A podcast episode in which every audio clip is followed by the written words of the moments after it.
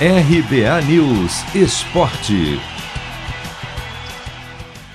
Atlético Mineiro conquista vitória gigante e fica mais perto de uma vaga na semifinal da Libertadores. O placar, na verdade, foi apertado, 1 a 0. Mas quando se considera que o adversário era o River Plate, na Argentina, o resultado do jogo de ida das quartas de final pode e deve ser bastante comemorado. Primeiro, porque dá ao Galo a vantagem de jogar pelo empate semana que vem na volta, em casa. Segundo, porque, pelo que aconteceu no campo, a história poderia ter sido outra.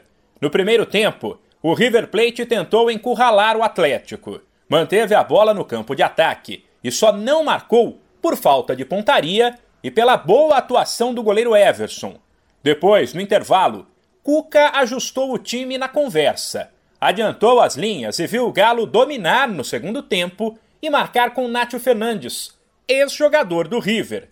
Quem explica o que aconteceu é o próprio treinador. Nos perdemos nos últimos 25 minutos da primeira etapa, em que eh, recuamos muito e com isso o River tomou conta da, da partida, deu uma bola na trave, o Everson fez defesa, poderiam eles ter saído na frente. No, intervalo, a gente corrigiu esse posicionamento, adiantando uh, as linhas, né, para que a gente pudesse marcar mais firme, ter mais opções de ataque, e o time foi muito bem. É, fizemos um gol, poderíamos ter feito mais, é, finalizamos aí 18 vezes aqui na casa do adversário, mais do que o adversário, que é uma equipe muito qualificada, perde muito pouco jogando em casa.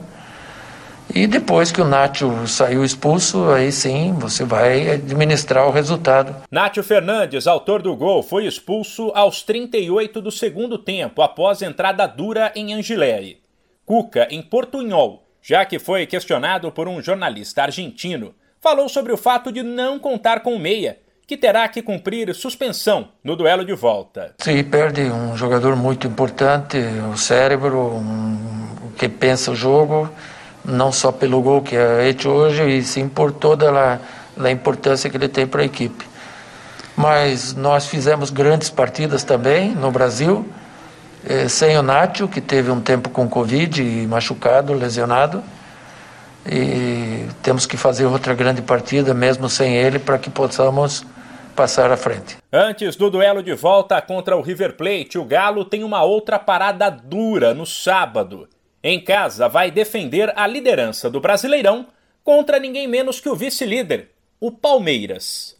De São Paulo, Humberto Ferretti.